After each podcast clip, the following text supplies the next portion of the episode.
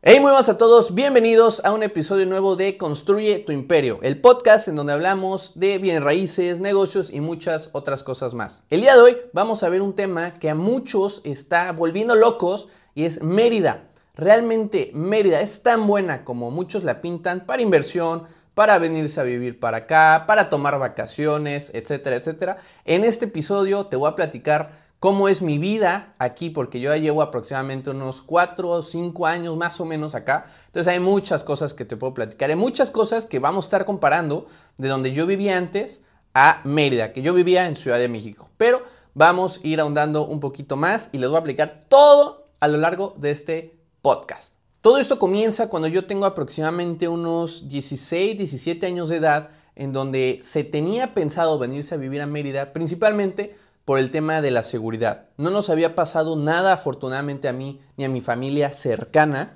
pero ya estaba creciendo mucho todo lo que son asaltos, secuestros y muchos delitos de los cuales pues mucha gente de Ciudad de México está huyendo y está muy preocupada al día de hoy.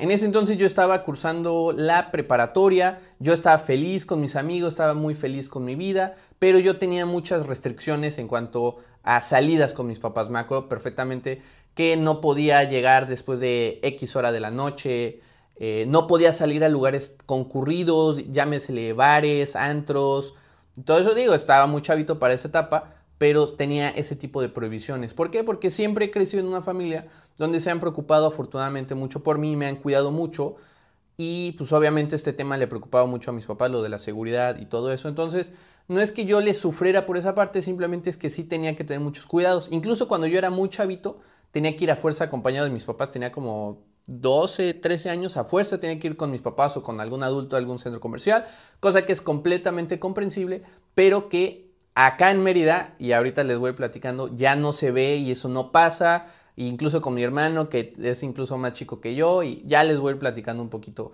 todo esto. Pero, ¿qué es lo que nos tomó la decisión a mí y a mi familia de venirnos acá a Mérida? Resulta que tuvimos tres intentos de secuestro o asalto a mano armada. ¿Qué pasa? La primera ocasión fue mi papá, él iba de camino a su trabajo y en eso él dice que estaba en su teléfono, estaba distraído y él nos redacta que por mero instinto simplemente decide voltear al retrovisor. Y es cuando en el retrovisor ve cómo se le acerca un chavo encapuchado con lo que parece ser un arma en uno de sus bolsillos porque tenía como una sudadera. Entonces se acerca corriendo al vehículo, mi papá se da cuenta de esto, maniobra así como, como en las películas y se escapa. Tal cual, y el chavo, pues bueno, se le frustró, llámese el asalto, el robo, lo que haya querido hacer este chavo, se le frustró afortunadamente. La segunda ocasión, yo estaba con mi mamá, estaba con mis hermanos, estábamos de camino, no recuerdo exactamente a dónde, pero veníamos nosotros cuatro yo venía en la parte trasera, mi hermano eh, menor iba en la parte delantera junto con mi mamá que venía manejando. Y en eso yo estaba distraído, yo meramente me di cuenta cuando ya estábamos en las maniobras defensivas. Resulta, estábamos cerca de un oxo, estábamos pasando un tope y en eso una camioneta iba muy sospechosa por delante de nosotros. Iba como bajando la velocidad, iba como zigzagueando, todos pensamos que lo que quería esta persona era como echarnos pleito o, si tenía algún problema con nosotros, cosa que estaba completamente raro, porque pues no habíamos hecho absolutamente nada, ¿no? Entonces baja la velocidad, baja la velocidad, baja la velocidad. Y en eso se para completamente, abren las puertas del carro y se bajan chavos armados y al momento de que mi mamá ve que van a poner un pie debajo del, eh, en el piso, es cuando maniobra, gira a la derecha y ¡boom! Vámonos, se va todo derecho y afortunadamente la pudimos contar. No sé si nos hayan querido asaltar, no sé si nos hayan querido quitar el carro, no sé si querían secuestrar a alguno de mis hermanos, no sé qué querían hacer, pero afortunadamente también la libramos. Y en la tercera ocasión fue cuando mis papás iban saliendo del bingo, les gustaba mucho ir a jugar, les gusta ir al casino a jugar bingo, ah, bueno, hace mucho tiempo, y resulta que iban saliendo de, ahí aproximadamente, ya era de noche, esto sí, responsabilidad de, de mis papás, pero digo, qué triste que se tenga que vivir esto, ¿no? Iban saliendo como a las 2 de la mañana y en eso iban en una camioneta mis papás, iba mi papá, iba mi mamá, iban solos. Y en eso llegan igual una, una camioneta, se les cruza, les cierra el paso y ahí sí, tal cual, se bajan los chavos armados y hacen un gesto así, todo lo de los costados, bajan y hacen un gesto así, lo que redactan mis papás, apuntando a la camioneta. No sé qué querían hacer, afortunadamente no prendieron fuego. En eso mi papá se agacha junto con mi mamá, se agachan, gira de volante y brum, vámonos otra vez.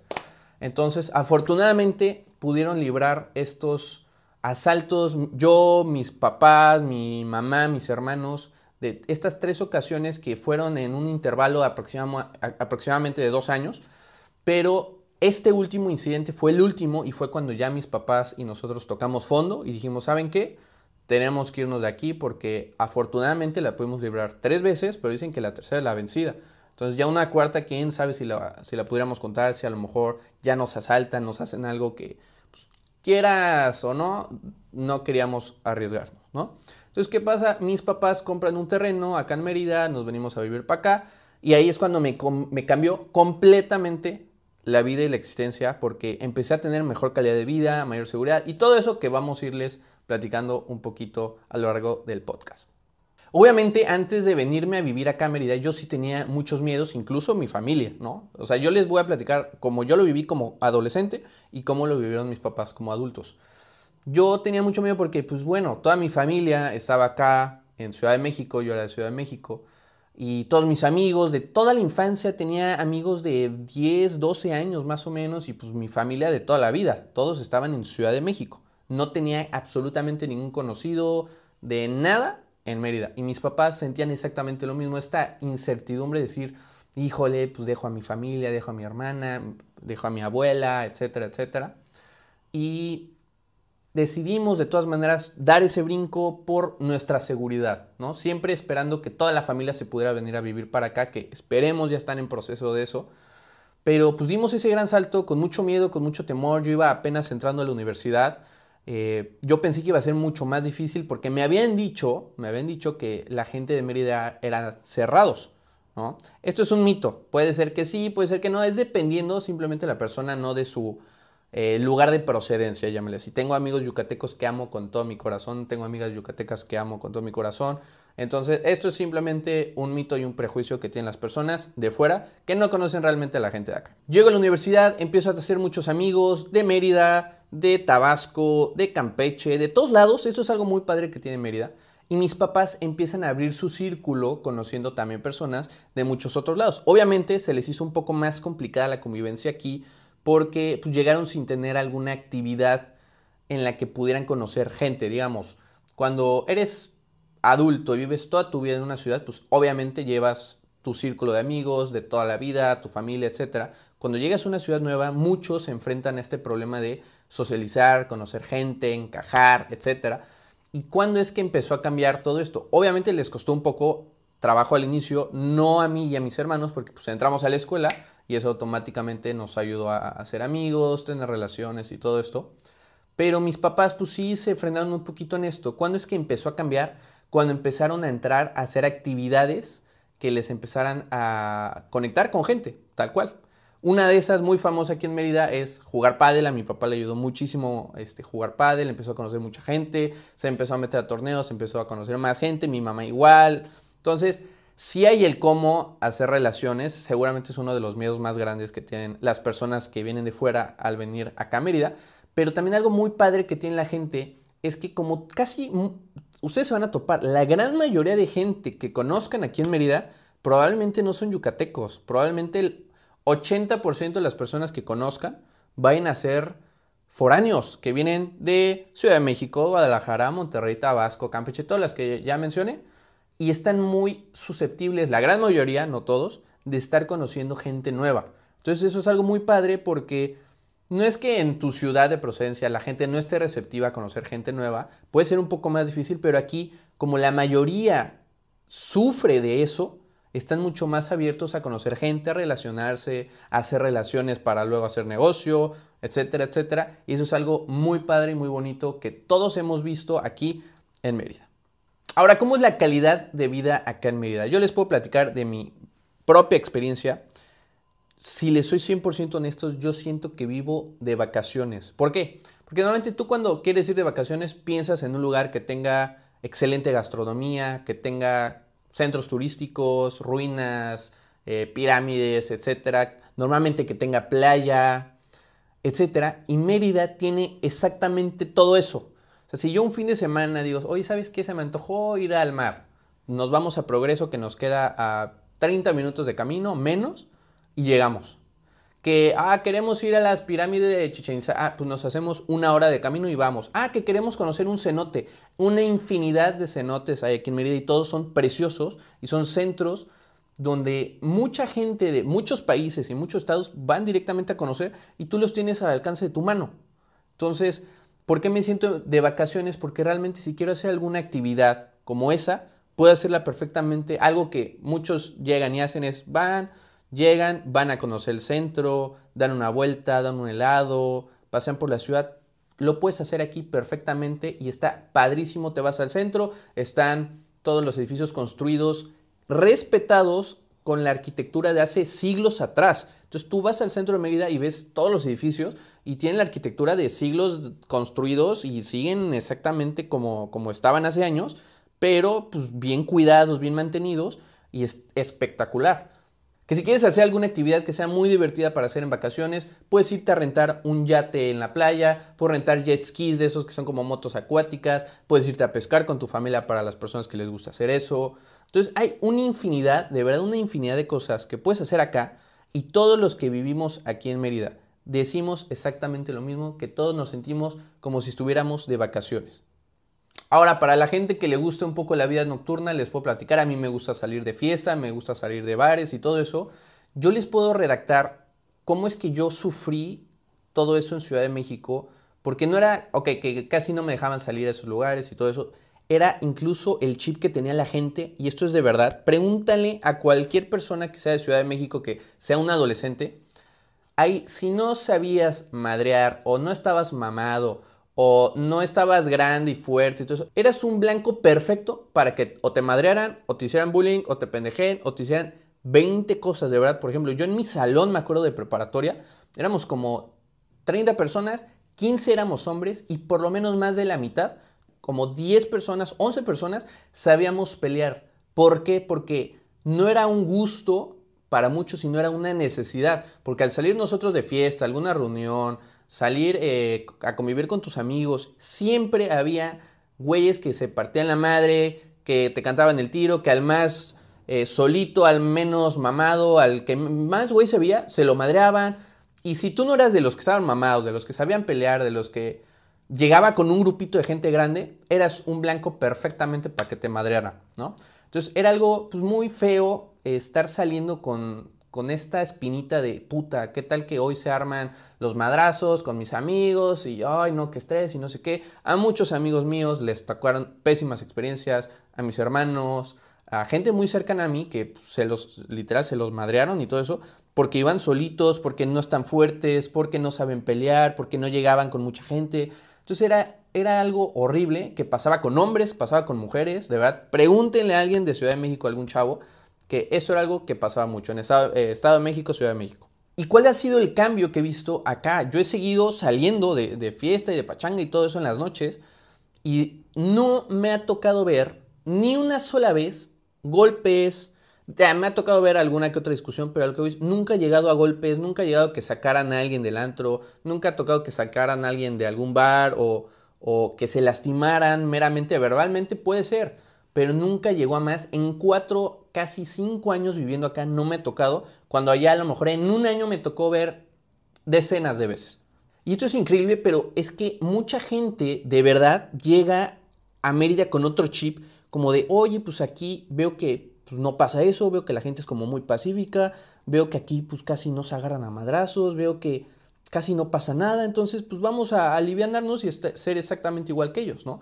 Y de verdad, llego aquí platico con personas que venían de ciudades muy parecidas a la mía, que sufrían exactamente lo mismo y me platican, hoy sabes que no, aquí no me ha tocado nada, aquí hasta el contrario, de repente te chocan y en lugar de armártela de pedo te dicen, ay güey, perdóname, no te vi. O sea, como que incluso todo el tema de dejar todo eso malo en su estado, se queda en su estado y ellos intentan venir de la mejor manera y con la mejor de la fe.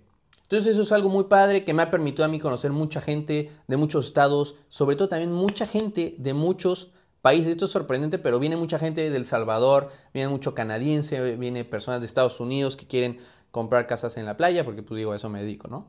y he tenido la fortuna de convivir con muchos de ellos y todo es extremadamente muy padre. Yo en Ciudad de México amo mi ciudad, de verdad la amo con todo mi corazón. Realmente lo único que le puedo pelear pues es lo que ya les platiqué y pues todo el tema de la inseguridad que es lo que sufrí, ¿no? Que acá en Mérida, hablando ya de tema de seguridad, que es el tema principal que a todo mundo le está interesando escuchar al día de hoy, es de verdad que yo he salido a caminar a las 12 de la noche, no me ha pasado absolutamente nada, lo he hecho en varias ocasiones, eh, sales en la mañana completamente vacío, no pasa absolutamente nada, no he sabido de nadie que lo asalten, que lo roben, que, pase algo así, de verdad que nunca, y lo muy poquito que a lo mejor se ha llegado a escuchar, una que otra vez, una vez cada seis meses aquí en Mérida, ni siquiera es en Mérida, es como en las super afueras de Mérida, son personas que las terminan agarrando a las dos horas.